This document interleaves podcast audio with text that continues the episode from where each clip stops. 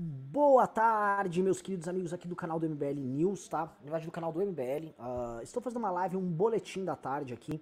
É, até solitário, sozinho, mas enfim, vai ser uma forma interessante da gente trocar ideia aqui. Uma vez eu testei essa fórmula, mas sem perguntas, é que hoje vai ser permitido para vocês fazerem perguntas, para vocês interagirem, mandem os seus pimbas que eu troco ideia com vocês. É um programa para tratar do agravamento da crise, porque uh, quando a gente terminou o MBL News ontem, a gente percebeu que, enfim, a, os grandes fatos do dia estavam acontecendo ontem no final da noite. E o que era? Houve uma reunião do Bolsonaro com algumas das lideranças ali do, do universo ideológico dele ali, e também com o Gabinete de Segurança Institucional, onde eles chegaram à conclusão de que, isso pelo menos o que eles soltaram para fora, de que uh, chegou-se no limite, tá? O Supremo com esse trabalho desse inquérito, com esse outro inquérito agora que também pegou deputados bolsonaristas, quebrou o sigilo de deputados bolsonaristas e está indo sistematicamente atrás do coração do bolsonarismo. Isso provocou do Bolsonaro para o grande público essa resposta: precisamos parar, vamos impor um limite a esses caras. Que é justamente o que essa militância mais exagerada estava esperando, né? Eles estavam querendo uma treta. É, o, o Júnior tá pedindo aqui para mudar um título. Mete um título chamativo aí. É, Treta, treta, treta, treta, treta, treta de Bolsonaro, sei lá. Pensa em um título, tá? O que que tá acontecendo então, pessoal? O, o, o, nosso querido presidente da República, o Jair Bolsonaro, ele veio a público ontem dar o que foi, pelo menos no Twitter, a sua declaração mais perigosa, que dessa vez, supostamente, ele está pronto para agir. Porém, né, é igual aquela lenda do olha o lobo, olha o lobo, olha o lobo. Tanto ele ficar anunciando o que ele vai fazer, anunciando, olha, o Wilvis Gandra falou que o artigo 142 vai permitir que as Forças Armadas sejam poder moderador. Ou, acabou, porra! Acabou, porra! Todas aquelas ameaças, é o general Heleno avisando que, olha, de agora em diante, vocês passaram de um limite, nós não vamos permitir mais que vocês do Supremo passem no limite. Ou o general Ramos falando que, ó, nós somos democratas, mas a oposição que não estique a corda, né? Eles vêm com essas com essa argumentação tola aí, né? Mas o que todo mundo tá percebendo é que cada vez mais o Bolsonaro é um fala barato também para a sua própria militância. Essa é a grande novidade e é isso que eu queria explorar hoje nesse boletim aqui com vocês, tá? Porque a gente vai tratar de certos temas que são interessantes, tá? Tem a, essa treta do Bolsonaro, o fato do, da inquérito das fake news já tá em 3 a 0 Barroso voltando a favor, e tudo levando a crer que será praticamente unanimidade no Supremo o andamento desse inquérito das fake news. É, a advogada Karina Kufa, que virou traidora, eu vou entrar um pouco desses detalhes para vocês entenderem esse universo aí da, do, do partido que eles estão tentando montar. E o possível substituto do Weintraub e também o futuro do Weintraub, que virou o queridinho dessa militância retardada, né? Então, é, tendo esses temas aqui, o tema central que nós temos agora é o seguinte. Todo mundo sabe que a gente analisou desde o ano passado o governo Bolsonaro como uma espécie de é, conjunto, um consórcio de blocos ideológicos do campo da direita. Né? Um consórcio muito do fajuto, porque ele não trazia os principais é, atores de cada campo. Então, quando ele trazia liberais, ele não trouxe o um movimento liberal, pelo contrário, eles xingavam os liberais. Mas eles trouxeram Paulo Guedes e uma equipe lá, que de liberal a gente já viu não tem nada, é um bando de reacionário que fica servindo a uma agenda antidemocrata do Bolsonaro porque estão apegados no carguinho e sabem que nunca mais terão uma chance de governar o Brasil. E na prática nem governar governo, né? Só ficam falando, ah, vou privatizar. Hoje o Paulo Guedes falou que vai privatizar a Eletrobras. É sempre esse papo, vou privatizar alguma coisa. A gente ouve essa merda há um ano e meio, sabe que não vai sair privatização nenhuma, mas ele fica falando, fica falando. Aí os caras do mercado financeiro, ah, veja só, ah, meu Deus, vai dar certo, tal. Tudo conversa fiada, tá?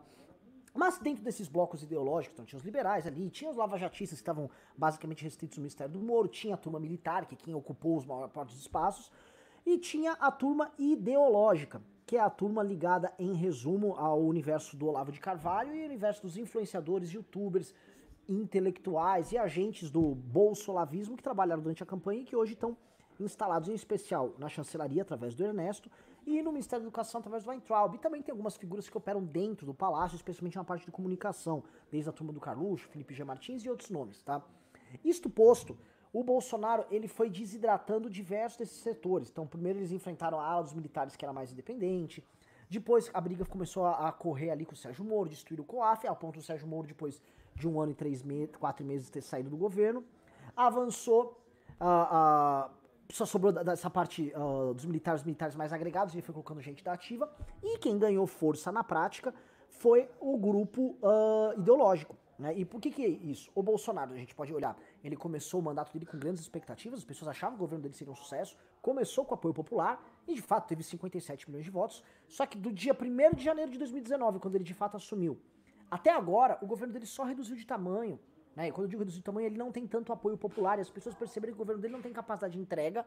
Já não tinha no passado, quando basicamente entregou um PIB de 0,9%, mas não tinha capacidade de entregar o que ele se comprometeu. O que, que era? Ah, o Bolsonaro vai combater a corrupção, vai tirar essa ladruagem daí. Ah, o Bolsonaro vai entregar reformas, ele é um liberal, tal. Então, tudo que o Bolsonaro se comprometeu e que estava no imaginário das pessoas, ele não entregou. E as pessoas foram percebendo isso e foram abandonando o governo e foram vendo que era um idiota, foram vendo que, porra, como é que os filhos. A gente não votou no Carlos Bolsonaro, a gente votou no Flávio, né? E todo aquele episódio muito desgastante que matou ele, para boa parte da opinião pública, que envolvia a questão da, da destruição da Operação Lava Jato, isso foi cozinhando ele, cozinhando o galo em fogo lento, a ponto dele ter sido corroído e ter perdido um apoio, uh, vamos dizer assim, tá, ó, reclamar do volume que tá baixo, vou aumentar o volume aqui. É, o pessoal basicamente estava uh, foi percebendo que não, não tinha substância mais o bolsonarismo enquanto uh, tarefa, enquanto, enquanto tarefa histórica, enquanto objetivo histórico que eles pretendiam alcançar. O que, que nós passamos a viver então, pessoal que está assistindo, tá? O, o, reino do bolsolavismo, que esses caras ficaram o tempo todo com o governo, todas as outras alas desapareceram, e aí é como se eles fossem sócios de uma empresa. Você que está assistindo tem que imaginar o governo federal como uma empresa. Os principais sócios são os militares e a ala bolsolavista, né? especialmente olavista, onde o Olavo manda mais do que o Bolsonaro. E aí, você, essas alas estão mais ou menos resolvidas, porque os militares uh, que tinham um perfil mais democrático foram se adequando ali à situação, né? Não gostaram também da briga do Bolsonaro com o Supremo. A própria briga dele com o Supremo fez com que os militares todos, ala do Mourão, por exemplo, se aproximasse mais do governo eh, federal. E aí a ala olavista, como sócio majoritário deste projeto, por contar com a equipe de comunicação e disseminação lá de, de, de notícias deles ali em redes, essa turma tá cobrando o quinhão dela. Por quê? Porque o inquérito do Alexandre de Moraes, ele pegou esse ele foi ele pegou uma agulhinha e meteu no coração dos caras, né? Me lembra muito aquele um, um filme que nem fez muito, o filme é ruim, o Pearl Harbor. Quem assistiu sabe, né? O filme Pearl Harbor conta uma história que é verdadeira, né? E na verdade isso aconteceu não só com os japoneses, mas aconteceu também com os alemães. Né? Que foi, o, tão logo houve o ataque a Pearl Harbor, uma das primeiras reações americanas, uma reação simbólica, foi mandar uma missão quase suicida a aviões por bombardear em Tóquio, né? Eu não sei, eu vou até checar se essa história é real, tá? Do bombardeio a Tóquio. Só que o que houve, por exemplo, foi quando começou a guerra com a Inglaterra, uma das coisas, primeiras coisas que a Inglaterra fez com a Alemanha foi mandar um bombardeio quase suicida a Berlim, ali, como símbolo, como um recado, nós vamos chegar aqui, nós vamos te pegar. E foi isso que o Alexandre de Moraes fez. Primeiro eu imaginava que ia ser simbólico, né? Ele ia começar a atingir essa militância no coração, na capital do bolsonarismo, que é essa rede uh, web, mas ela começou a se mostrar efetiva. E eu queria fazer uma voltar no tempo para vocês entenderem o que que tá rolando, tá? O que que tá rolando, pessoal? Este inquérito que vocês estão vendo, que tá tendo julgamento agora no STF, estão decidindo se ele é válido ou não, na, através do plenário, ele não começou para pegar os bolsonaristas. O, o, gado tem que parar com essa conversa de que, ah, isso aqui é uma perseguição à nossa. Não, não, não. Ele começou como enfrentamento à Operação Lava Jato. A, a, o Alexandre de Moraes, bem como ministros do STF e tal, acreditavam que os ataques que o STF recebia eram patrocinados, na verdade, pela turma da Operação Lava Jato e por movimentos como Vem Pra Rua, pelo antagonista, até pelo MBL. Esses caras acreditavam que vinha dali o foco de ataques ao Supremo. A ideia do inquérito era se proteger em especial do, do Sérgio Moro, da Operação Lava Jato, porque eles acreditavam que, como já havia previamente uma guerra entre Lava Jato e Supremo, essa guerra ia continuar. Mas não foi isso que aconteceu. Né? Conforme eles foram vendo o tempo passar, eles viram que não havia um ataque orquestrado por web com militância por parte do lavajatismo. Muito pelo contrário, eles viram que o ataque vinha, na verdade, por conta do bolsonarismo, que viu no Supremo, em especial lá para abril, maio do ano passado, um inimigo que negociava com eles a questão do acordão. Acordão que inclusive salvou o Bolsonaro à época e permitiu que Flávio Bolsonaro esteja na rua até agora, esse vagabundo, ladrãozinho do Flávio Bolsonaro. Então, o acordão que houve ali na época, a tensão que houve com o STF, fez com que ficasse percebido por todos ali do próprio STF de que o Bolsonaro iria para cima deles. E essa sempre foi a lógica, né? O Bolsonaro fazia um acordo com o STF, mas a militância no dia seguinte estava batendo ainda no STF. Aí o Bolsonaro não se responsabilizava, ah, eu não, não controlo eles, né? Mas na prática sempre controla, eles trabalham de forma articulada E eles compravam isso porque o que o Bolsonaro vendeu para essa militância durante todo o processo eleitoral e também antes, quando teve lá a Revolução Caminhoneira, é a ideia de que ele ia derrubar o sistema como um todo, que ele ia passar com o trator por cima deles, que era o povo no poder. E aí, o Bolso, o, o, essa militância foi levada a acreditar nisso e eles foram, né, atacando, atacando, atacando, atacando. Teve ano passado um episódio que foi interessante para vocês entenderem como é que funciona essa militância, que foi o surgimento de espécie de neo-youtubers, eles se autodenominam youtubers de direita. Foram os reais convocadores daquela manifestação do dia 26 de maio, a fatídica manifestação lá, que o MBL traiu o povo, né? Até o Nando Moura, lá, hoje ele é anti-bolsonarista, tava todo todo lá, ah, o MBL traiu o povo, não sei o quê, né?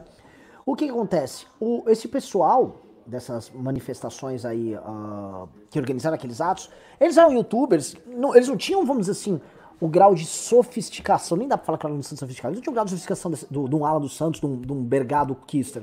O grau de sofisticação deles é tipo português ruim e falar que os caminhoneiros e o exército estão vindo para pegar o governo. Eles vão, ó, vão pegar o, vão pegar o Maia, vão prender o Nhonho, vão fechar o STF, vão fazer e vão acontecer.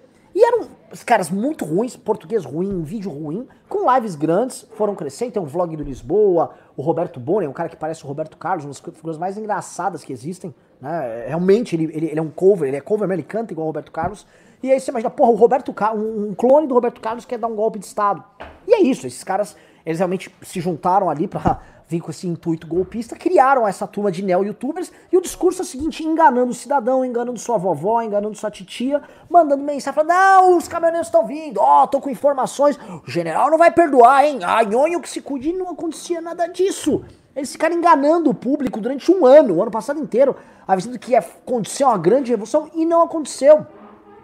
Aí o tempo passou, esse cara ficou só de linha auxiliar, toda essa turma virou linha auxiliar, foram recalchutados, reaproveitados agora para tentar atacar governador, organizar carreata, que é isso que aconteceu. E como isso não deu em nada, porque as pessoas estão com medo de morrer de coronavírus, o que é natural, né? O Brasil é talvez um dos três piores casos uh, de enfrentamento a essa pandemia no mundo. O que, que restou para essa turma? Assistir um inquérito que tá pegando eles e vai mandar eles eventualmente em cana. Se você pega o vlog do Lisboa, você pega o Roberto Boni, pega essa turma toda, pega o giro de notícias, tá? Tudo maluco, tudo maluco, mas maluco e malandro. Ganhou dinhe ganhar dinheiro fazendo isso aí. Né? Essa turma tá vendo como é que é. Eu fiquei vendendo pro meu público que o, o, o caminhoneiro vai entrar com o Bolsonaro, sei lá, a cavalo dentro do Congresso, e agora não vai ter porra nenhuma. E aí o PF tá vindo pra cima de mim, eu que anunciava a revolução, e eu vou me dar mal, e o presidente não vai limpar minha barra.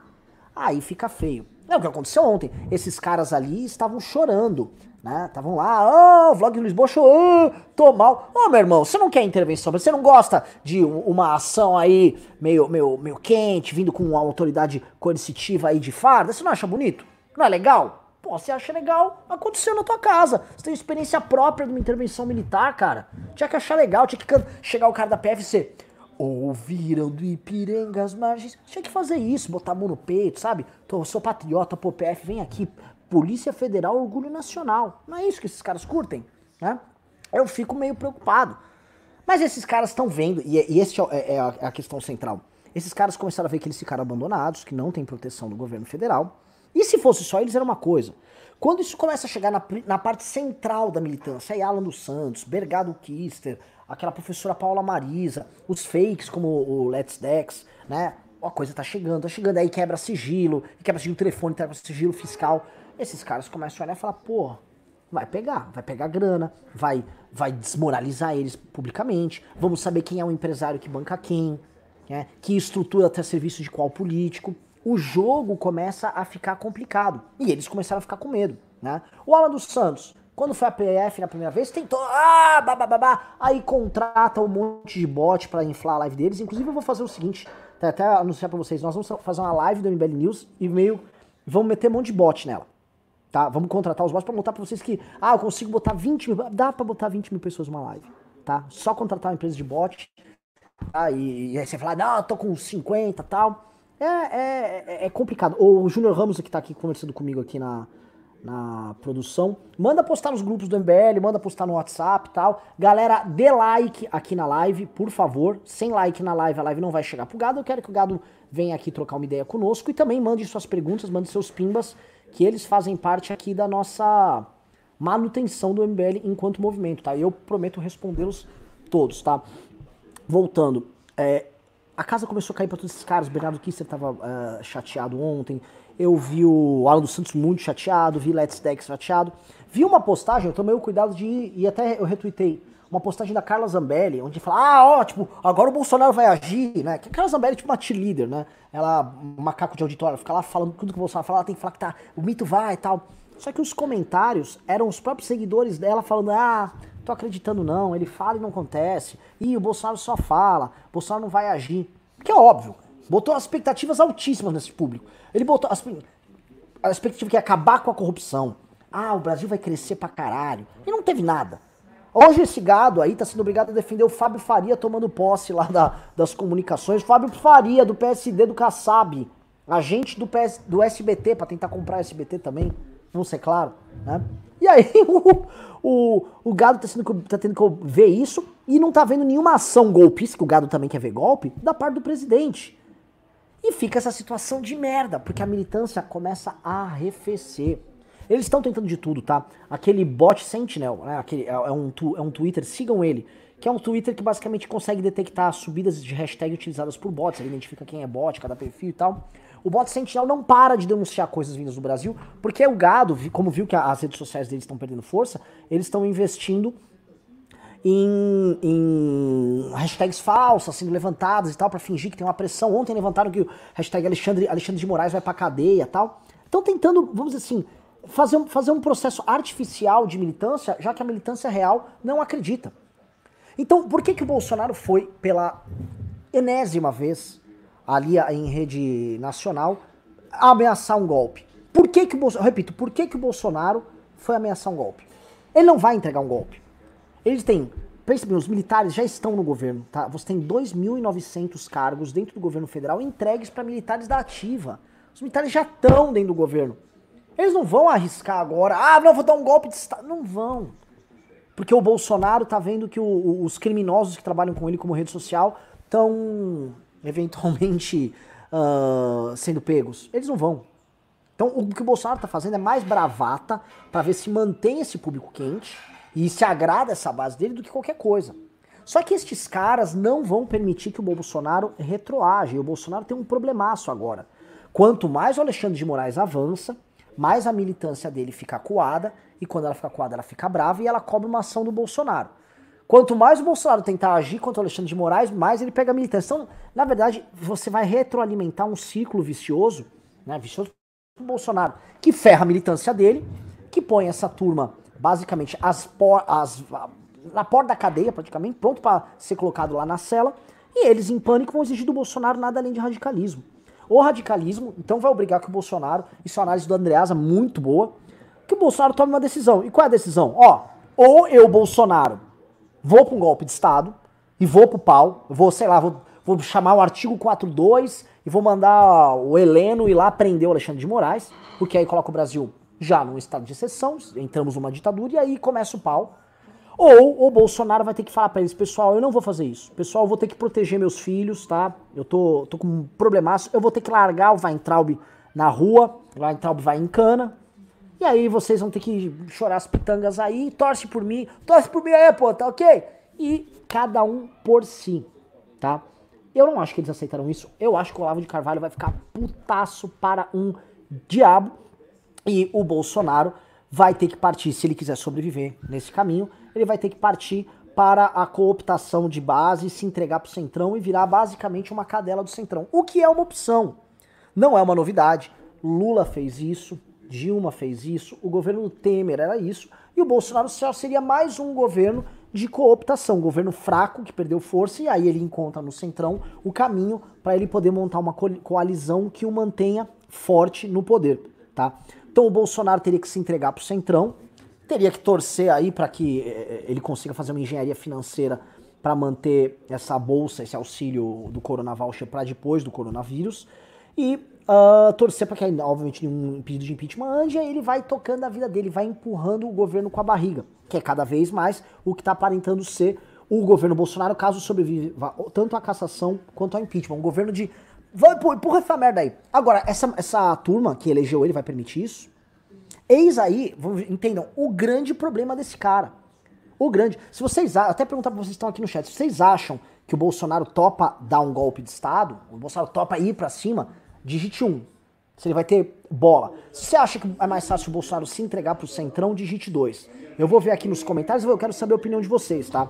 Então eu acho, honestamente, né? Por mais que o coração dele seja um coração de um, um golpista, uma revista, o Bolsonaro é um bundão. O Bolsonaro, na vida inteira dele, sempre quis uma coisa: conforto. Só, só, só um segundinho. Só, só um segundinho aqui.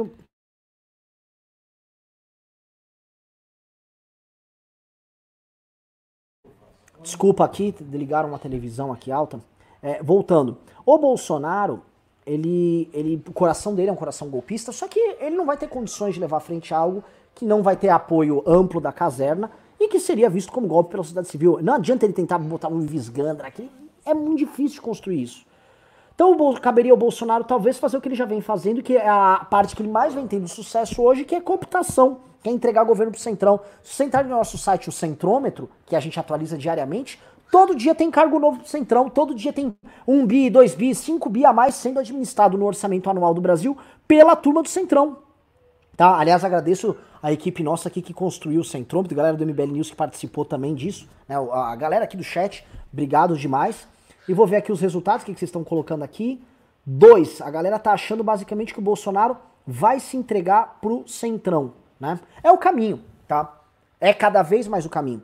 Entendam, assim, para você analisar um, um, líder político, você tem que analisar o aspecto psicológico dele, né? O Bolsonaro, ele era um grevista, ele é um cara que sempre foi muito ligado à, à ala mais é, radical dos militares, mas ele também é um cara que sempre defendeu as benesses militares. A atuação política dele dentro do exército, a bem da verdade, começou como grevista, defendendo melhores condições salariais para os militares, sendo que não pode fazer greve. Polícia militar não faz, oficiais do exército não podem fazer greve. Então Bolsonaro sempre foi isso, um grevista que queria benefícios para os militares. Depois ele, ele ganhou para vereador no Rio de Janeiro, o vereador praticamente não pode fazer nada por isso, mas ele usou a vereança como base para ser deputado federal. E aí, desde o começo dos anos 90, o Bolsonaro é um deputado federal que defende mamata para grandes oficiais e alguns interesses do baixo oficialato. Ponto. É isso. Viu que a vida é boa lá, ganhou dinheiro, foi trocando de esposa o tempo todo, botou um filho vereador, outro deputado estadual e agora, coisa de cinco anos e meio, botou um dos filhos, o Eduardo Bolsonaro, acho que o mais burro de todos, para deputado federal. Tá? E todos mamando. Aí por isso a gente tem o histórico da Racha, todo mundo conhece o histórico do Bolsonaro. E qual é a tônica do Bolsonaro? Conforto. O Bolsonaro quer grana para ele, pros filhos e conforto, vida mansa. O Bolsonaro nunca foi um cara de desafiar sistema, ele não foi um cara de assumir riscos dentro da Câmara dos Deputados, na maior parte da sua carreira, porque a maior parte da sua carreira, o que o Bolsonaro queria fazer? Ele fazer o pleito ali do eleitorado dele, de dar mamata para general, coisa que o Bolsonaro sempre defendeu, sempre defendeu aumento para si, sempre se protegeu. Ah, tinha, teve um problema lá na Câmara dos Deputados com que, que ele poderia ir pra comissão de ética. Chegava no Eduardo Cunha, sentava no colo do Eduardo Cunha e falava: eh, ele é muito bom, adoro o Eduardo Cunha. É, o antissistema do Bolsonaro. Isso agora que ele já era mito, né? Tô falando de 2016. Né? Então não, não. Desculpa, 2015. Então não, não, tem, não tem essa conversa. Bolsonaro sempre quis conforto para ele, e no final do dia, como ele sempre disse, o filé mignon tem que ir pra quem? É pra visita ou pro filho? É pro filho, porra! Então não adianta o Alan dos Santos, essa turma ficar chorando. Ah, veja bem, tô, tô chateado. Chateado o quê? O Bolsonaro é isso. O Bolsonaro não é o líder revolucionário que vocês queriam. O Bolsonaro é um laranja que vocês arrumaram, vamos ser claro. Um laranja que as pessoas acreditavam que era alguma coisa ali no bosta. E aí vocês pegaram esse laranja e pegaram esse laranja e botaram esse laranja pra ser candidato. Esse laranja foi candidato e ele adora. O que, que o Bolsonaro. Todo mundo sabe. Se eu perguntar pra esses militantes, eles sabem que o Bolsonaro gosta de gente que abre porta pra ele. Ah, eu tô entrando aqui na porta, que um cara vai lá, abre a porta, ele, ah, meu Deus, eu sou presidente, né? Rouba a cozinheira lá do Paulo Marinho. Ele quer esse conforto. É isso. O Bolsonaro representa todos os vícios do homem brasileiro. Né? Então, quando ele fala, normalmente, pode trocar pra uma mulher mais vai trocar pra mulher mais nova. Ah, vou ter uma graninha aqui do estado, aqui, ó. Vou, vou, vou mandar as notinhas fiscal de gasolina, é. Tá, vamos, vamos levantar a graninha. Ele faz isso. Todos os principais vícios do patrimonialismo mais vagabundo é isso. O Bolsonaro é isso, ele é a, assim como tem o alto oficialato e o baixo oficialato, tem a alta corrupção e a baixa corrupção. O Bolsonaro é um herói da baixa corrupção. O Bolsonaro é um símbolo disso. O Bolsonaro não é um herói revolucionário. Então ele vai ter que fazer essa escolha entre se juntar com os amigos da corrupção dele ou com os otários, né? Não otário não, porque eles são malandro também, vagabundo tem que se fuder. Que é essa militância retardada dele aí, né? Tem que fazer a escolha. E vejam como é, como é, como é louco. Todo mundo sabe, quando o Bolsonaro começou a sentar com o Centrão, o como ele se sentia à vontade com os caras do Centrão. Ele adora o Valdemar da Costa Neto. Eles foram chefes dele. Eles deixavam, ó, oh, Bolsonaro, tá, fica aí, vai, você não vai pegar o mensalão? Ah, você não vai receber o mensalão? Beleza, não precisa receber aí, vota aí, esse cara é meio retardado, esse cara aí. Era assim que era tratado. Roberto Jefferson sempre mandou no Bolsonaro. Ah, um deputado aí bobo aí do meu partido. O pessoal do PP, Arthur Lira, Ciro Nogueira, mesma coisa quando ele foi do PP. Esta é a fama do Bolsonaro. Ele fica à vontade com esse tipo de gente. Né? Não é gente disposta a fazer evolução, pelo contrário, esses caras precisam da democracia para roubar. A democracia para eles é um instrumento que permite com que eles roubem. É isso que esses caras estão lá. Então, Bolsonaro ficar ali com essa conversa mole, como é a gente fica ouvindo aí em, em rede social, aguarde. O que tem, aí entra o ponto, o que tem para nós, nós não nos preocuparmos do ponto de vista. É, desculpa, o que tem para nós nos preocuparmos do ponto de vista golpista desse cara, aí sim é uma outra estratégia que eu já descrevi em artigo, já descrevi em vídeo, mas eu repito aqui para vocês que estão aqui no nosso boletim da tarde, que é uma coisa importante para vocês uh, entenderem, tá? E o que que é? É o que eu chamo de guerra de trincheira. Os militares concordam com o Bolsonaro nesse ponto, que uh, os outros poderes não estão deixando eles governar, em especial o STF. Então, eles acham o seguinte: o que vier de decisão absurda da parte dos outros poderes, nós não acataremos. O Bolsonaro disse isso em entrevista coletiva na segunda-feira, foi claro em dizer isso aí. E os militares já externaram aqui e ali que concordam. Até o Mourão assinou uma nota conjunta com o Bolsonaro nessa linha. E o que, que é a linha? É a seguinte: beleza, não vou dar golpe, não vou botar tanque nenhum para passar aqui, vou prender você. Não. Mas, se, por exemplo, vier uma cassação de chapa contra o Bolsonaro baseada em fake news, o que eu acho que seria uma cassação de chapa frágil, um processo frágil de cassação dele, é, eu não, eles, não, eles não acolheriam, eles não aceitariam. Não, não, eu não vou acatar. E aí, vai fazer o que o STF? Vai mandar o exército pra cima do exército? Né? Vai mandar a polícia. O que, que vocês vão fazer? Essa é a quebra da ordem que esses caras pretendem. Eles querem deixar a situação tão grave a ponto de que, caso pinte um impeachment, pinte uma cassação, eles não aceitem. Né? E o problema é este. Se eles conseguirem criar um caos institucional grande o suficiente para que justifique uma ação dessas da parte do, do STF, por exemplo, ah, eles podem começar a não aceitar. E a partir do momento que um poder não aceita a determinação de outro, sendo essa uma determinação constitucional, temos aí um problema de ruptura institucional. E aí temos uma situação onde um dos poderes está entrando com o golpe. Foi o Supremo que entrou com o golpe com a cassação ou foi o Bolsonaro e não aceitado isso? Aí, cara, advogados põem pra brigar, acho, tá, que politicamente falando, caçar uma chapa pelos pela, pelas questões relativas a fake news é bem complicado. Ontem na live com o Joel a gente comentou isso, né? A eleição de 2014 foi uma roubalheira dos diabos por parte do PT e ninguém caçou chapa de uma Temer ali por causa disso, né? Os correios foram utilizados por parte do PT para, prote... para beneficiar a Dilma Rousseff ali, inclusive em Minas Gerais, o estado do Oeste. Né? Então foi uma roubalheira desgraçada em 2014, ninguém caçou chapa. Aí vão pegar ali, ah, não, porque tinha um esquema. Fica complicado, tá? Eu, eu odeio o Bolsonaro, acho o Bolsonaro um, uma figura abjeta, mas ele ganhou a eleição em 2018. Ele venceu aquela eleição. Então, ah, tem as denúncias do Paulo Marinho que a Polícia Federal. Ah, aí é outra coisa. Aí já estamos falando de realmente um braço do Estado ter sido parte do, processo, do pleito ali de 2018 para proteger o presidente da República de denúncias que atingiam a família dele. Aí já estamos falando de coisas de outra ordem. Por enquanto, as denúncias das fake news, se elas não apresentarem uma materialidade sólida para pegar ele, elas não derrubam ele, vai só a golpismo e os militares vão embarcar com o Bolsonaro. Então tem que ter, da parte do Barroso, da parte do TSE, da parte de todo mundo que é agente político, uma inteligência política grande o suficiente para que se compreenda o que está rolando. Antes de continuar aqui, eu vou fazer uma pausa e vou perguntar para vocês. Pessoal, mandem pimba, mandem superchat, tá? Eu vou ver aqui, ó, se tiver pimba, tá, eu vou começar a fazer essas lives à tarde com vocês para entender o que tá rolando no Brasil, passar para vocês um boletim, uma coisa mais uh, papo, papo com a galera, diferente do MBL News, que já é um programa com, com uma turma maior, tá? Então mandem perguntas, mandem seus superchats, vulgo pimba, que só assim nós poderemos uh, manter o MBL de pé, atuante, é, até ia contar para vocês, vou, vou, abrir uma, uma coisa que a gente ia fazer hoje, é, e não deu para rolar porque fecharam basicamente ali o GDF. Uh, ah, hoje ia rolar uma, é, na, hoje teve a posse do Fábio Faria ali, do Centrão para Ministério das Comunicações, e a gente ia mandar uma militância com um monte de aviãozinho de dinheiro, jogar o aviãozinho nele lá, quem quer dinheiro? Lógico, ele é ligado ao SBT, jogar uns aviãozinhos de dinheiro em cima do carro dele, só que tava tudo fechado aí, aí atrapalhou a nossa operação, né? E, e fechou não para proteger o Bolsonaro, fechou por conta daqueles retardados da Sarah Winter que tacaram rojão no STF, né? Então essa turma retardada ela faz essas merdas e a gente que quer fazer uma militância boa, bem humorada, dura, é, pagamos. Mas tudo bem, haverá outras possibilidades ainda essa semana para nós atacarmos melhor o Bolsonaro. E só lembrando, foi a atuação do MBL, do Movimento Brasil Livre, com a Cris Bernard indo lá, que tá fazendo o Bolsonaro desistir desse chiqueirinho. O chiqueirinho tá quase acabando. E eu vou avisar, viu? Se o Bolsonaro não, não desistir logo dessa bosta, a gente vai mandar mais gente lá e logo.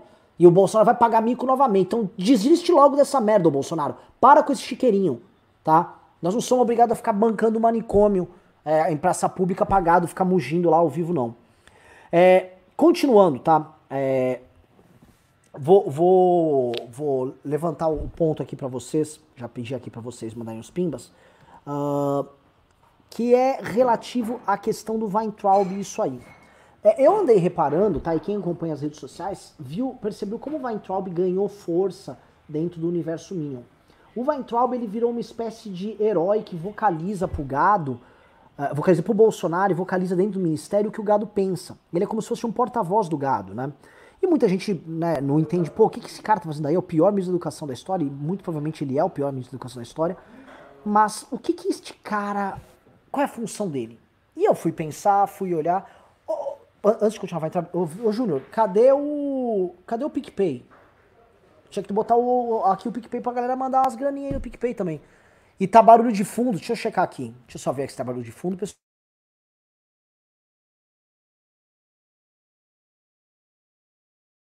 Voltei.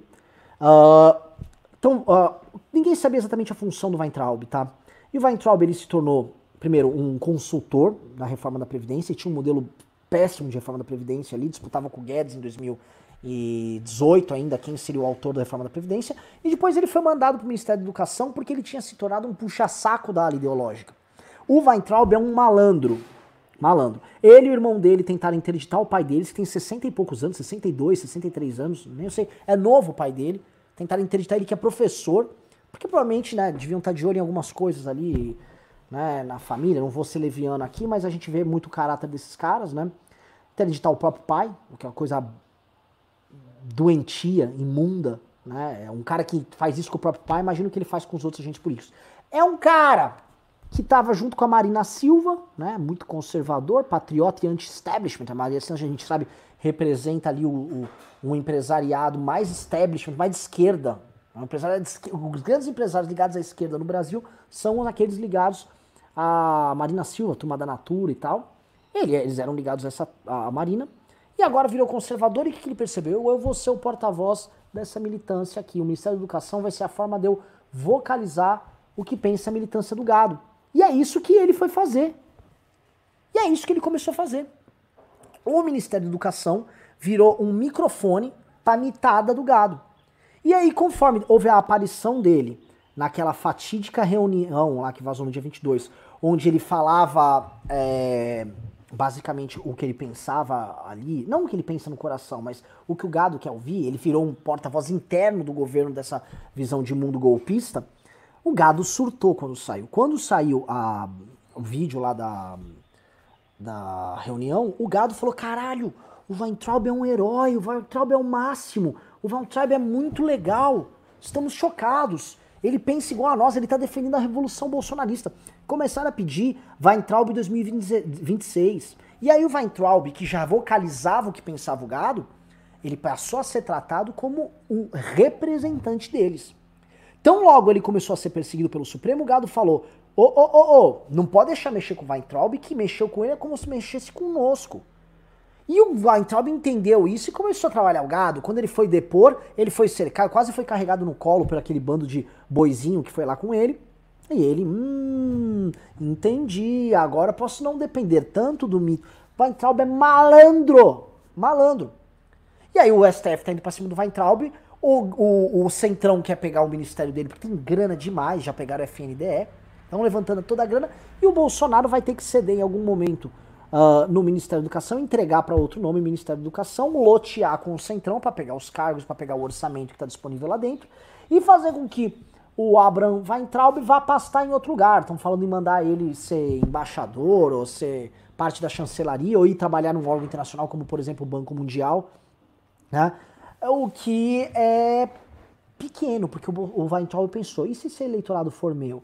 E se eu pudesse ser candidato a alguma coisa? Hum? Esses caras podem ser minha base. Ele pode virar o Marte que eles estão pensando. E de fato pode, tá? No momento onde as principais lideranças deles foram morrendo, foram caindo pelo caminho, o Weintraub percebeu que ele pode se aproveitar. E ele está se aproveitando. Tanto que o gado tá, tá colocando o, o, o, sim, a, a relação do Bolsonaro como Weintraub como um limite. Tá? Ó, o Bolsonaro, se você abandonar o Weintraub, aí você passou do limite. Vai abandonar ele? O que eles chamam de abandonar, na prática, o Weintraub perdeu o foro privilegiado. Prestem atenção, o Weintraub pode perder o foro privilegiado e ficar inerte, passível para os tubarões da justiça possam pegá-lo. É uma situação muito complicada, tá? Então, isso aqui é o cenário que a gente está falando lá de dentro.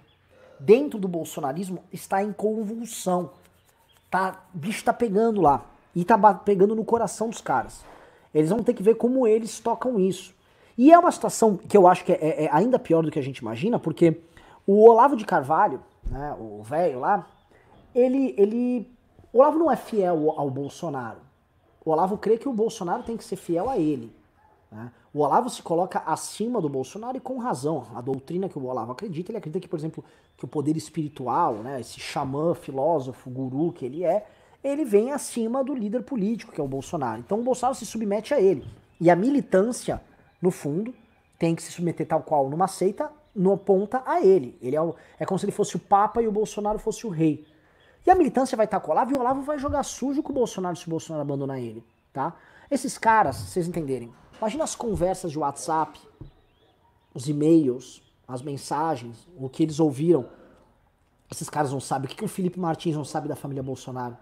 O que, que o Alan dos Santos não sabe? O que todo... Estes caras têm tudo se quiserem realmente derrubar um governo nessa questão de fake news. Se eles quiserem um dia contar como é que funciona essa operação de notícias falsas, de caixa 2 mesmo, durante a campanha. Hum? A gente sabe muito bem que se o Bebiano abrisse a boca, o governo já tá ferrado. Quando esses caras abrirem, se eles abrirem, se o Olavo se cansar dele e pular fora, ali é um, outra, é um outro problema gigantesco e que a gente não se iluda. O bolsonarismo não dura, o olavismo dura. O olavismo vai continuar com problemas, com menos dinheiro tal, maculados por terem participado de forma golpista no governo, mas há espaço dentro da sociedade brasileira para esse tipo de doutrina maluca. Há muito espaço, há espaço de sobra. Então, dentro do Brasil, tá, temos espaço para isso sim. Ó, eu vou abrir aqui o PicPay, vamos ver se alguém mandou alguma coisa no PicPay. Vamos ver. Não, só o Augusto Werneck mandou 10 reais aqui. Se quiser, manda uma pergunta, o, Júnior manda aqui. Mas por enquanto só 10. Assim, ninguém pimbou. Quis abrir um programa novo aqui, tá com uma audiência legal. Uma galera só abandona nós aí. Como é que fazer? Como é que derruba o presidente assim? Prosseguindo, meus queridíssimos amigos aqui da live. Uh, o Olavo, eu já saí do, do Weintraub para a questão do Olavo, né? O Olavo e essa turma, eles colocariam o governo sob forte chantagem, se for o caso. Que a gente não se esqueça disso. E eu acho que essa chantagem está acontecendo agora, que eis aqui o Breaking News. Pode mudar o título, Júnior, se quiser, tá? É... Ativista Minion pode delatar Bolsonaro. Pode botar, ativista Minion pode delatar Bolsonaro. Um dos ativistas que está sendo investigado ali, ele já sinalizou que se for para não ir em cana, ele pode delatar os demais ativistas, delatar, delatar empresários e tal, e isto pode gerar um efeito cascata que vai atingir o Bolsonaro.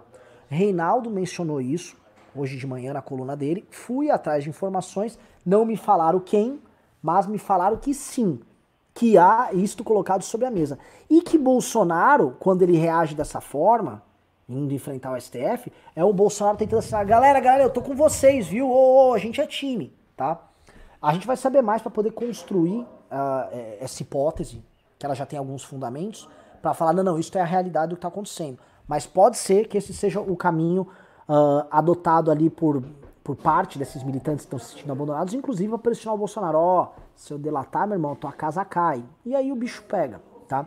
Conhecendo a metodologia que o Alexandre de Moraes está adotando, provavelmente ele vai seguir uma metodologia muito similar à da Lava Jato, porque o objetivo dele no começo era fazer o pessoal da Lava Jato pagar do jeito com o veneno que eles fizeram os empresários e políticos pagarem na operação, que era a famosa prisão preventiva para o cara fazer uma, o cara ficar preso preventivamente para ele depois delatar os demais, né? Que eles consideravam que era um método de tortura, um método de tortura psicológica, uma coisa ao arrepio da lei e tal, que é basicamente foi uma inovação como método de combate ao crime utilizado pela Lava Jato e que era muito criticado pela turma mais garantista. E o STF vai usar desses mesmos meios, aparentemente. Né? Ele vai começar a gerar ali prisões, vai começar a, a vazar material e vai pegar estes caras no pulo. A situação é feia para eles? A meu ver, é feia sim. É feia sim. E eles não estariam tão desesperados pedindo do presidente da República uma ação tão enfática se o que estivesse, vamos dizer assim, prestes a cair no colo deles não fosse pesado. É pesado. Não fosse pesado, eles estavam tranquilos. Então, temos um clima pesado no ar, tá? O que está pintando pra gente é um Bolsonaro sob pressão do seu círculo mais interno. E dali em diante podemos esperar tudo, tá? É paradoxal, agora antes da gente ir pro, pro encerramento e olhar as perguntas aqui, é paradoxal que uh, tenha rolado um resfriamento da hipótese do impeachment. A gente percebe até aqui a galera que é o fora Bolsonaro um pouco menos empolgada, sabe que uh, o processo tem a, a uma determinada velocidade, ele acelera e depois diminui e tal. Mas, ao mesmo tempo que houve essa desaceleração do processo de impeachment, cagadas de esquerda na rua, mas isso fica para depois, o que tá rolando também é uma implosão do círculo central, tá? E é muito louco, é capaz de sair a ala mais radical, mais maluca deles, não sair fora, mas começa a delatar, começa a ficar rebelde aqui e ali, sair totalmente, pelo menos durante o governo, não imagino eles fazendo, a não ser que o Olavo dê a louca nele, Uh, e é capaz os liberais, guedistas ficarem, né? Porque o Paulo Guedes fica lá fazendo esse papel nojento, abjeto, uma das coisas mais vergonhosas de suposto liberal, né? Que é um cara que fica passando pano ali pra, pra gado, né? Pro, pro, pro governo Bolsonaro, pra golpista, e fica lá prometendo privatizações, como ele fica fazendo o tempo todo. E aí é capaz de termos a seguinte situação: a ala maluca sai, ou fica em rebelião, e a ala liberal, os supostos racionais, o pessoal que tinha a cabeça no lugar, vai ficar lá.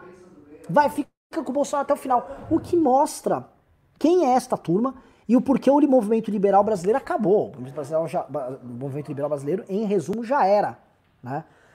Então, é uma situação das mais surreais, amigos. Tá? Então, essa situação está acontecendo agora. Vamos dar risada? Vamos. É importante que role essa implosão? É. Tá? Conhecendo o Bolsonaro, ele vai implodir os amigos? Vai. Tá? Então vamos ler as perguntas aqui que a galera mandou.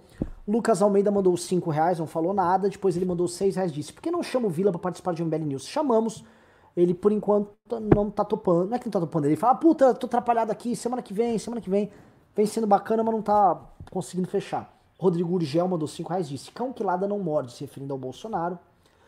User42 mandou 5 reais e disse: Do Maia você não fala, né? Cara, posso falar do Maia sim, cara. User42. Eu sei que você mandou de brincadeira. É, o Maia vem sendo uma, de uma covardia atroz. Ontem ele deu uma coletiva de imprensa vexatória. Vexatória. O que me parece assim, como o Bolsonaro pegou o Fábio Faria, que era um cara muito ligado ao Maia, tá? Era o número 2 ou número 3 da Câmara ali, tá? É, assim, a turma ali central é, do Maia sempre foi Maia, Lira, Marcos Pereira e o Fábio Faria. Ele, ele deixou o Maia bem manco e o Maia tá lá, todo submisso. Não dá pra esperar muita coisa do Maia, não. Hiller Viana, que se tivesse um T a mais um nome, receberia um cargo no governo, mandou dois reais, disse, Renan, comentário sobre Daniel, o deputado Daniel Silveira. Dois reais não come, muito pim, pim, pim, pimbito aí, Hiller. Cara, você tinha os marcos alemães ali pra quê? Linda Tbilisi mandou 20 reais, muito obrigado. Tbilisi, acho que é uma, uma, é na Geórgia, não é? Uma coisa assim. Luiz Eduardo Rosati mandou 5 reais, disse, seria muito top se vocês fizessem umas duas vezes por mês essas lives à tarde. A minha ideia é fazer todo dia essa live à tarde, se vocês gostarem, mas não tá tendo pimba, então Aí eu tenho que fazer outra coisa. User42 mandou 2 reais disse: Renan, o pessoal quer PicPay pra mandar prima. Botei o PicPay e mandaram 10 reais no PicPay só. Tá? Uh, não, mandaram mais 10. A Marília Félix mandou mais 10 reais aqui, obrigado. Linda Tbilisi mandou 10 reais diz: excelente live, horário sem igual. Assim como no Análise Renais, você constrói seu pensamento com melhor discernimento para o público. Essa é a ideia. Eu quero mostrar meu raciocínio para vocês de uma forma didática e, inclusive, experimentando os raciocínios e trazendo o que tá rolando.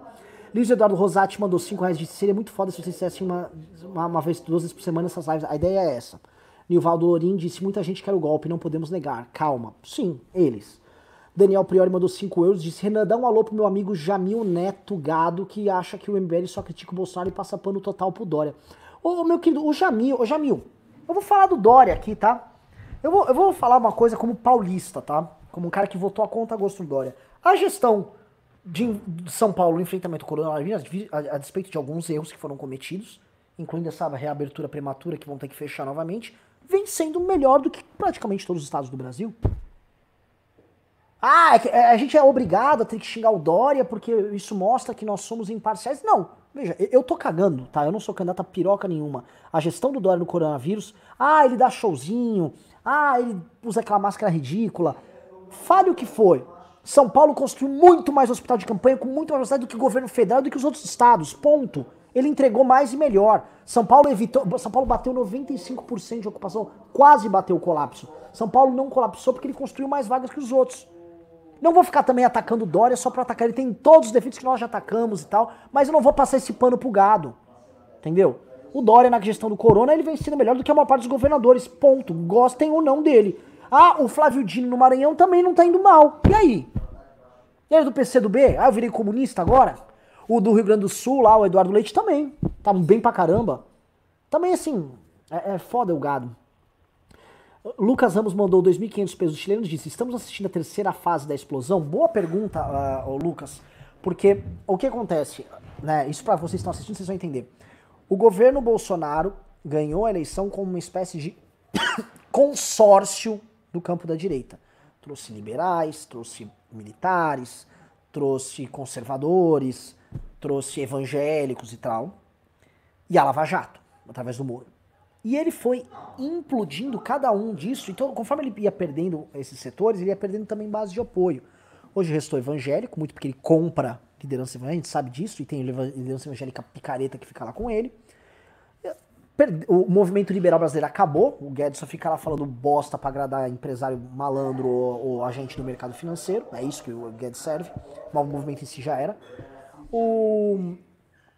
O. que mais? A Lava Jato foi destruída pelo Bolsonaro, então agora ele tá no núcleo central dele, desses supostos conservadores. É porque o bicho chegou ali, o bicho pegou ali no centro. Matheus Abreu mandou um real, obrigado. Maurício Batista mandou cinco reais. Disse, fala Renan, ainda não tenho PicPay. Cinco conto aqui mesmo, abração. Tricolor volta forte nesse retorno da quarentena. Eu acho, eu acho que São Paulo tá montando um time bem decente, viu?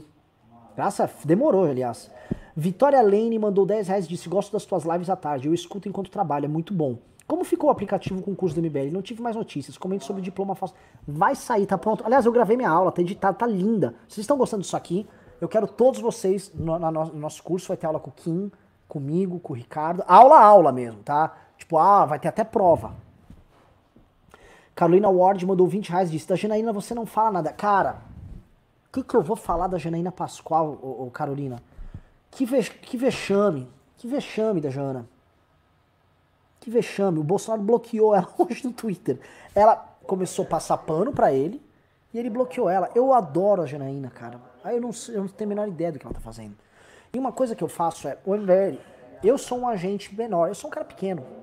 O MBL é grande. Quanto estrutura, ele é a maior estrutura política de que envolve redes sociais, militância, tal, capacidade de influenciar dentro do campo da direita, estrutura estrutura política, vamos dizer assim. Então o MBL não vai tomar posições sem conversar com outros agentes. Como eu imagino que outros agentes também não façam. A Janaína saiu tomando decisões da cabeça dela sem conversar, mudou o posicionamento dela. Ficou feio, porque como ela não conversou com ninguém, ela não ouviu opiniões diferentes que poderiam convencer ela de que ela estava falando eventualmente coisas erradas. E eu não sei porque ela fez isso. Ela não faz isso por mal, mas ela está fazendo isso de um jeito errado. E aí o Bolsonaro premiou ela com isso. Andrew Dias mandou 2 dólares disse: moral em dólar para incentivar a live da tarde. Valeu, irmão. Henrique Glasmaier mandou 7,90 disse: doação para que o Renan faça o implante capilar. Farei. Pedro Costa, novo membro. NJ Hacker mandou dois reais disse: será que ele tem forças nas for na Forças Armadas para um golpe? Eu expliquei o contexto, tá? O Bolsonaro teria que ir para um outro caminho.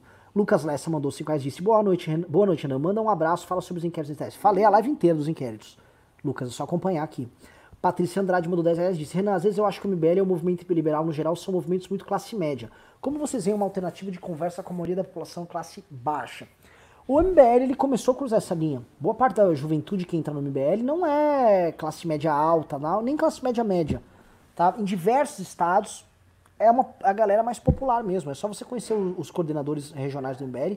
Esse é um padrão. Ah, nós é, trazemos um discurso muito similar ao das classes médias urbanas? Sim, por serem justamente as pessoas mais informadas sobre política. É natural, tá? É, como levar esse discurso nosso para as camadas mais populares sem nos tornarmos populistas e demagogos? Há um caminho a se construir. Andrei Guimarães mandou dois, reais, dois dólares disse Roberto Justo para presidente. Jamais. Jamais. Roberto Batista mandou 5 euros. Disse: diferentes órgãos de imprensa estão chamando Sara pelo seu sobrenome real e não Winter. Seria uma estratégia para minar o nome e a candidatura? É que Sarah Winter é o nome de uma ativista nazista, né? E é uma, é boa tentar minar o nome dela para não criar, vamos dizer, nome para se candidatar. Mas ela não teria partido para concorrer esse ano, não. Matheus Galeno mandou 5 reais. Robson de Schnabel mandou 5. Disse, só para não passar em branco, mas tem uma consulta agora e não poderei ver a resposta. Até de noite no Mera News. Te vejo lá, Mr. de Schnabel. E Matheus Galeno mandou 2 reais aqui, tá? É, no PicPay, recebemos aqui uh, mais 5 reais do T-Conte e teve 10 reais do Serjão Patriota, tá? Tivemos tá, mais 18,90 do Pedro Costa disse: Você acha que será descoberta a grana para jornalistas alinhados? Isso pelo menos desmoralizaria esses microfones amestrados. Eu sei quem. É, é, eu sei quem recebe, tá? Eu sei quem recebe. Eu não vou falar porque ainda não tenho como provar faticamente, mas eu sei quem recebe, eu sei de quem recebe, eu sei como recebe tá?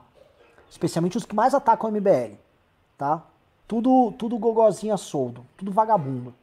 Isso é, vaga, é, é gentalha, é vagabundo, é lixo humano, tá? Porque era gente que era amigo nosso, usava camiseta do MBL, vocês são o máximo, criticavam o Bolsonaro com a gente, aí começa a receber, aí muda de opinião. Rato, lixo, não é homem.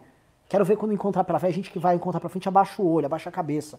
Porque são sempre assim, tá? Esse gado é nervosinho, quando você encontra ao vivo, tudo. Oi, aí! Vem tentar ser amiguinho. Todos, todos. Tudo lixo, tudo franga. Nenhum deles é homem, é tudo bosta. Rogério Mendes mandou 20 reais disse: Alan. Alan? Eu não sou Alan. Você disse que o Weintraub tem medo de perder o foro privilegiado, mas é o próprio STF quem quer pegar ele. Por que ele seria melhor ir para a primeira instância? Você não acha? Porque o, o ir para a primeira instância eventualmente pode soar melhor, ah, porque ele não teria o foro privilegiado. Mas um, porque um juiz de primeira instância poderia não agir como os outros. Um, ele já está nas mãos do inquérito, que já está sendo conduzido pelo STF, e ele não teria como uh, escapar disso, ou seja, ele seria julgado ali pelo STF mesmo, que é um, esse procedimento exótico especial ali que eles adotaram. Mas a não ter a prerrogativa do foro especial também torna ele, vamos dizer, como ele já está ali dentro, uh, ele vítima de outros processos que não são esses, que podem ocorrer com ele fora ali do, do, do gabinete de ministro. Né? E não só este caso que está pegando ele ali no STF. Né? Esse caso específico ele já está na mão dos outros, mas outros casos podem, pode vir e podem pegar ele. Matheus Galeno mandou um real. E aí eu vou entrar num outro tópico aqui para vocês, enquanto vocês mandam mais perguntas aqui que é o seguinte: um, a, a questão da Karina Cufa e o fracasso político do bolsonarismo. Nós não comentamos ontem o fato do Bolsonaro ter conseguido nem 15 mil assinaturas para o partido dele, vocês devem ter visto, né? O Aliança pelo Brasil, enquanto projeto, ele meio que subiu no telhado. Porque se no auge da motivação da militância eles conseguiram coletar 15 mil assinaturas válidas, é que há um problema muito grande nessa militância. 15 mil é muito pouco.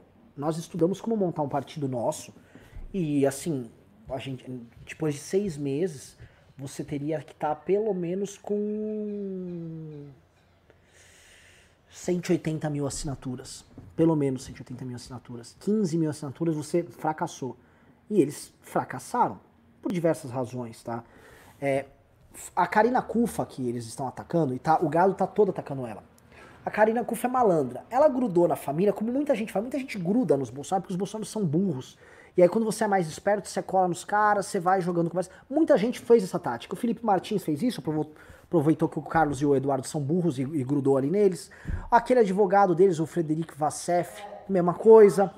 Muita gente, tá? Eu posso listar vários aqui, só não vou listar mais para não ser deselegante. Mas muitos grudaram neles e vai. A Karina Kuff é uma. Grudou, viu que os caras são fracos, conseguiu puxar ali, ganhar a atenção deles e conseguiram se fortalecer nisso. E a Karina vendeu muito a ideia de que era possível, né, é, através de uma tese exótica, construir o partido a tempo das eleições de 2020. E o Bolsonaro rompeu de vez com o PSL e foi para esse caminho. Adotou este caminho, construiu ele ali e não deu certo. Eles fizeram grandes eventos. Eu, eu lembro que o, o, Felipe Barros, no Paraná, fez um evento enorme em Londrina de filiação. Cadê as assinaturas disso? Porque o que eu reparei é que é o seguinte, para coletar, eu sei que para coletar assinatura para um partido, e eu já conversei com o pessoal do Partido Novo tal, é, é, é uma tarefa difícil, porque é uma tarefa de dia a dia. Você tem que estar todo dia com a equipe coletando uma meta diária de assinaturas. Então tem que ter uma equipe coletando assinatura em, em rodoviária, em estação de trem, de ônibus, em rua movimentada, em avenida. Militantes tem que ter meta, ó, cada militante meu tem que ter uma meta de 100 assinaturas, tá? Então o cara tem que ter lá, e aí o cara, pô, eu tenho uma lista de amigos, eu vou conseguir assinatura com todos eles e vou conseguir as fichas. É difícil. Tem várias fichas que se perde, que assina errado, é rondado, então não é um negócio fácil.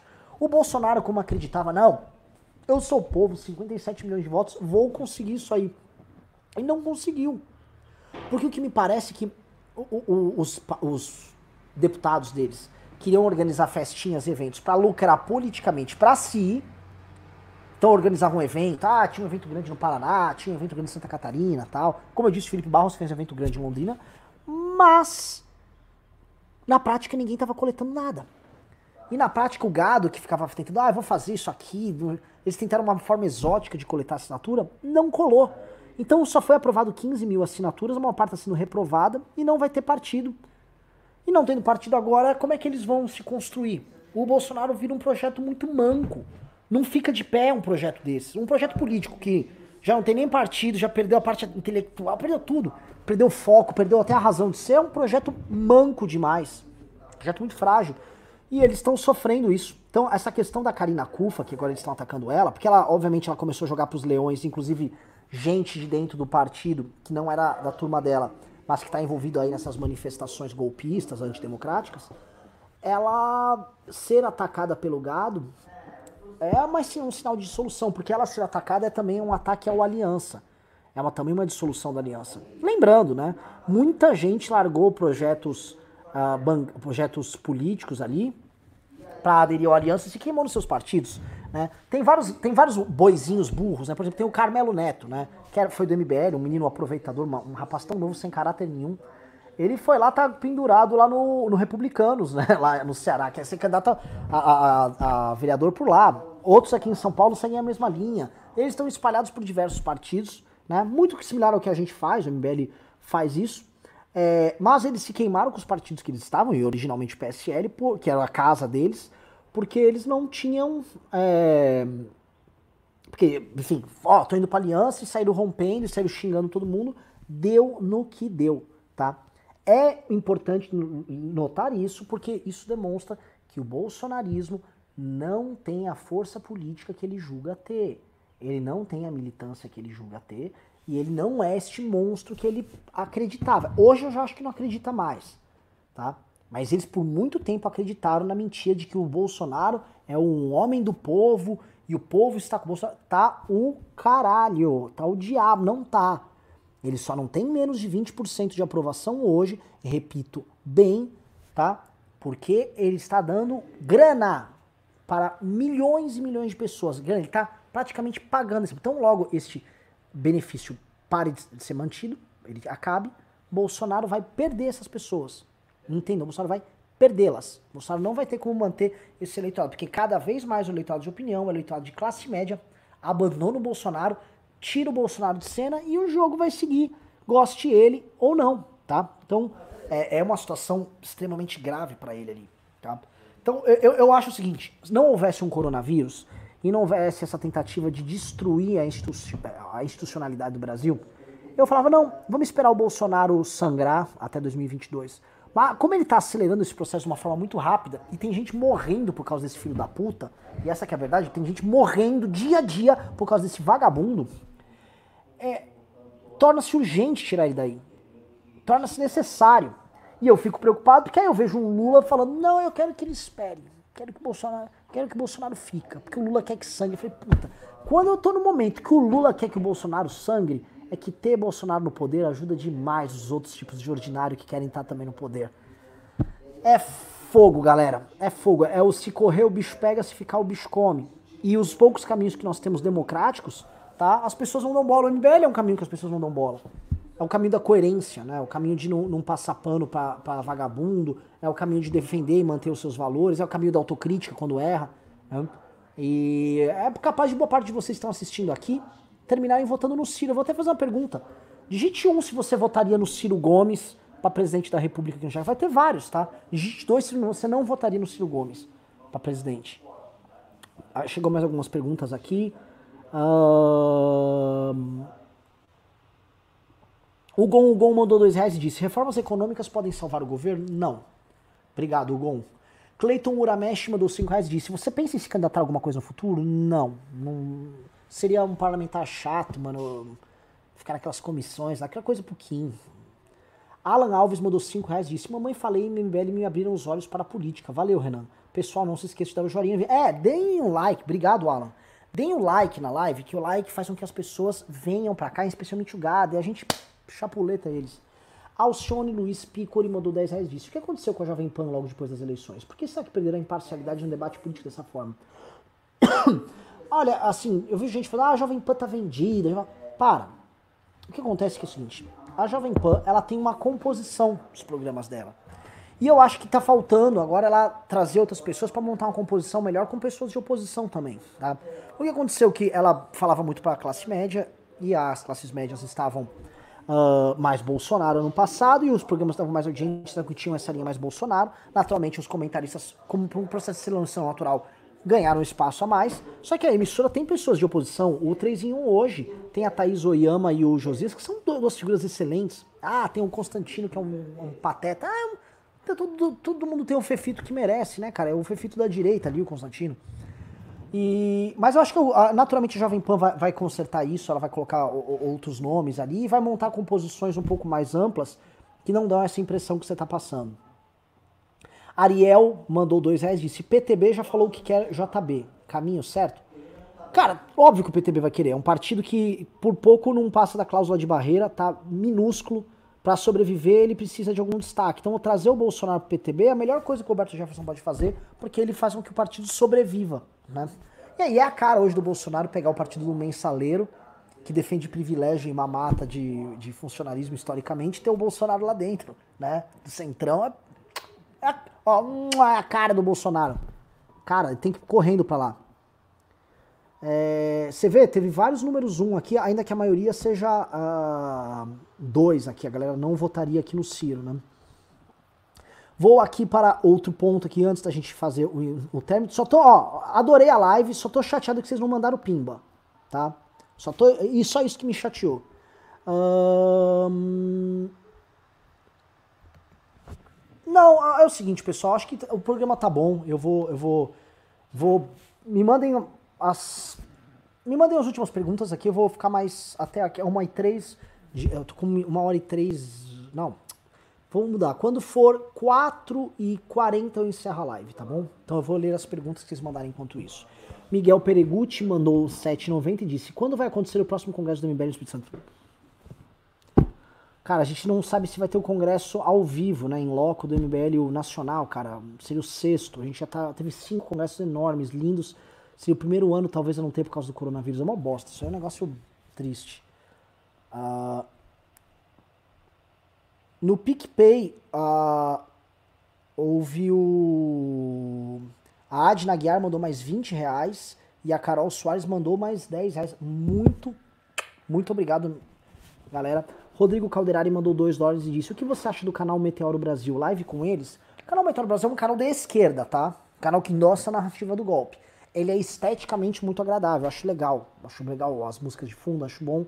Acho o nosso produto, o ficheiro, melhor do que o produto deles. O, só que o, o, canal deles é voltado para isso e tem uma produção muito rápida para a qualidade que eles têm. Então, acho bom. Acho que se eu fosse um cara que acreditava nas ideias deles, eu ia gostar muito do Meteoro, tá? Acho que tem até uma pesquisa boa. Não acho ruim, não. Eu sou. Eu, não é minha linha, mas não acho ruim. Eles poderiam, poderiam ser muito desonestos e não são, então. Juliano Ferrari mandou dois reais e disse: chama o Reinaldo para um MBL News. Olha, vou chamar, viu? O Reinaldo vem falando muita, muito lé com ultimamente. Vamos lá, vamos lá, vamos lá, vamos lá, vamos lá. Uh, últimas perguntinhas aqui. Só enquanto vocês estão mandando pergunta, eu vou avisar. Galera, o Academia MBL está praticamente pronto. As aulas estão gravadas. A gente vai lançar, imagino eu, neste mês, tá? É, que, como é que vai funcionar? Nós vamos ter, você vai ter aula com o Kim sobre como ser uma liderança política, como aprender a debater, como falar em público, com, com, comigo vocês vão entender de estratégia política, leitura do cenário, criação de ação política tal. Com o Ricardo vocês vão aprender filosofia e vão... Pô, pra mim, assim, um dos, um dos maiores cérebros do Brasil, Ricardo é um dos maiores gênios. A gente tem à disposição um gênio, como o Ricardo. Fábio Rapp e Thiago Pavinato, cada um ensinando caminhos diferentes do campo do direito. E Fernando Holliday, história, tá? Então, uh, você vai pagar 30 reais por mês. Vai ser uma turma limitada, a gente quer limitar primeiro para duas mil pessoas. Então, assim, a gente vai lançar até uma pré-lista. A gente vai dar privilégio primeiro para quem é a turma que acompanha a gente aqui no MBL News. Então a gente vai passar a lista antes aqui para vocês, mas a gente vai ter uma pré-lista. É, 30 reais por mês, e vocês vão ter aulas tanto gravadas quanto aulas ao vivo. Então eu vou entrar numa live, vou passar a aula, a gente discute e tal. E a ideia, a gente botou a academia muito inspirada no lance da academia do Platão, que a ideia é, é um espaço de aprendizado mútuo né? E de trazer ideias, de entender a realidade, a gente tentar ler a realidade, o mundo que a gente está vivendo juntos, que é uma, no fundo, é uma grande aventura também. Alex Vilela falou, mandou dois reais disse: Boa tarde, o que você acha do Brasil Paralelo? É tecnicamente bom, mas do ponto de vista do conteúdo ideológico, eu acho muito ruim. Joxlane Delfino mandou dois reais disse: O que você acha do Adriles que passa pano? Eu acho que o Adriles passa pano. É, ele tá lá para isso.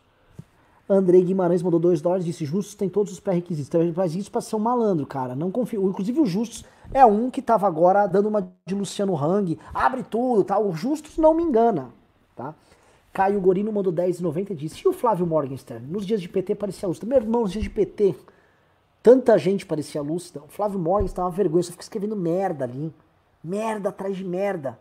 Que derrocada, cara. Achava que era um cara decente, não é. Ó, bomba aqui, hein? Bomba aqui, vou ler para vocês, atenção. Muda aí, é, é, Júnior, bota aí. STF valida inquérito das fake news. Rápido, pode botar aí, Júnior. Atenção, vou ler, acabou, acabou de sair agora no antagonista. Com o voto de Carmen Lúcia, formou-se a maioria de seis votos entre os 11 ministros do STF para validar o inquérito das fake news aberto no ano passado por Dias Toffoli. Abre aspas. Quanto ao objeto da investigação, não tenho dúvida de que Edson Fachin andou bem no sentido de enfatizar que não estamos a cuidar de qualquer forma de cerceamento de liberdade. Estamos a garantir liberdades e deveres judiciais. Além dela, votaram pela continuidade da investigação Fachin, Moraes, Barroso, Weber e Luiz Fux. Nenhum deles considerou o inquérito inconstitucional. A corte julga hoje a ação apresentada pela rede contra o inquérito. Os ministros definiram que o inquérito deve continuar desde que o Ministério Público e as defesas dos investigados tenham acesso aos autos. Dias Toffoli suspendeu a sessão por 20 minutos. Na retomada serão tomados os votos de Gilmar Mendes e Lewandowski. Ficarão para amanhã Marco Aurélio, Celso de Mello e o próprio Toffoli. Pessoal, pessoal, pessoal que está nos assistindo, tá? Acabou o discurso que o Gado falava, que o inquérito sobre as fake news, ah, isso aqui são só decisões monocráticas e tal. 6 a 0 já, te, já bateu a maioria, por enquanto eu não vejo motivo disso aí não ser um 11 a 0 eventualmente. Talvez a gente tenha um voto exótico ali do Marco Aurélio, indo contra o inquérito, ou seja, o Supremo vai mostrar uma unidade que ele não vem apresentando na maior parte das votações. Quem sabe a da prisão em segunda instância sabe do 6 a 5, que foi super apertado, a corte completamente dividida. Hoje, a corte está junta. Ela, to, toda a corte entende o Bolsonaro como uma ameaça e o Bolsonaro trabalhou bastante para ser visto como tal por parte da Suprema Corte, né? Então tem pessoal pedindo para colocar tic-tac aqui, é tic-tac mesmo. Porque é, isso não, essa, essa unidade não significa só unidade na questão do inquérito. Significa unidade também na questão dos processos que envolvem Flávio Bolsonaro e demais processos que cedo ou tarde chegarão na Corte Suprema e que vão abalar a vida do presidente da república, tá? Então isso é uma notícia esperada, mas ruim para eles. E também acaba o discurso do Bolsonaro falando, é, juiz aí fica definindo monocrático. Não é mais assim. Uh, Pedro Costa mandou 790 e disse: Quando vocês farão manifestação com drone?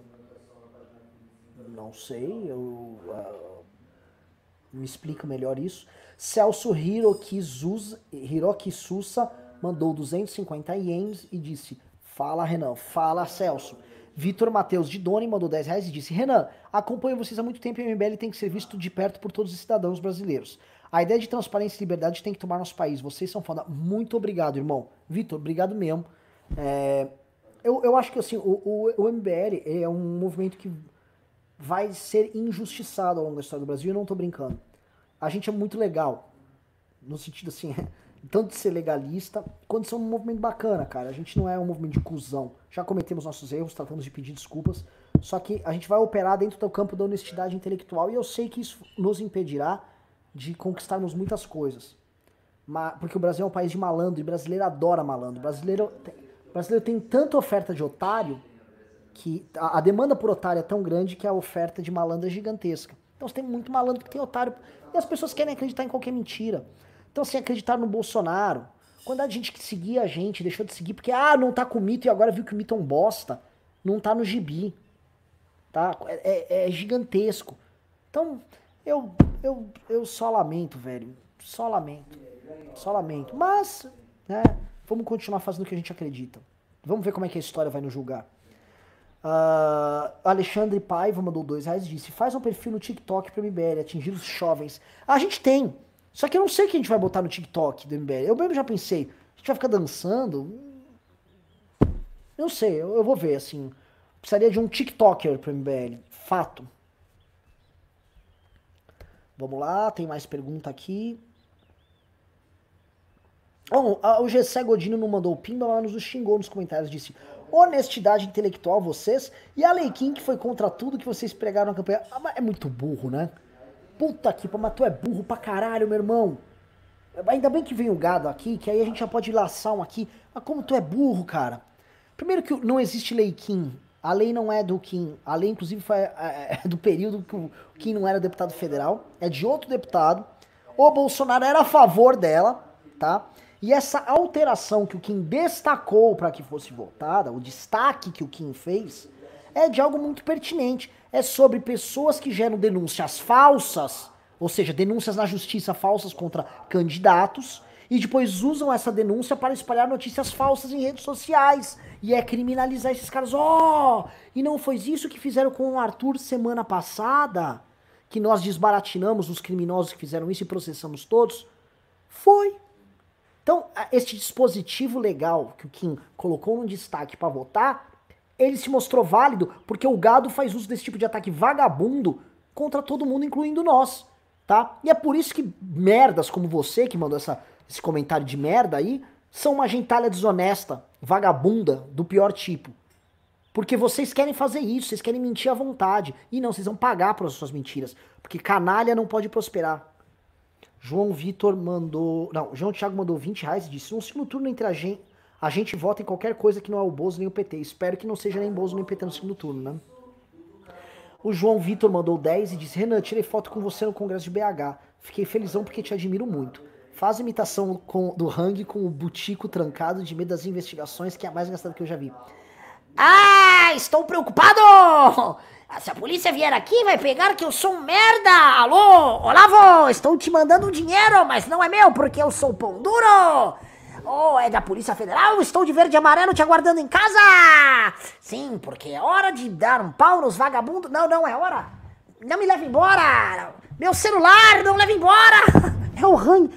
Só um malandro. Assim, a gente sabe que o Brasil é tocado por, por vagabundo quando o Hang é patriota. O Luciano Hang é um patriota. Luciano Hang. As pessoas acreditam em Luciano Hang. Ai, Hang, você é muito bom. Você é muito inteligente, né, Luciano Hang? Você é muito esperto. As pessoas acreditavam em Luciano Hang. Eu repito, as pessoas acreditavam em Luciano Hang. Luci... Tem como dar certo um país desse? Depois dessa aqui, falta dois minutos para terminar a live. Eu só posso agradecer vocês por estarem aí. Gostaram, ó, se gostaram desse modelo de live e quiserem que continue, digitem um. Se fala, não, não, faz vídeo normal, digite dois. E aí depois da enquete eu termino o programa aqui. Vamos ver.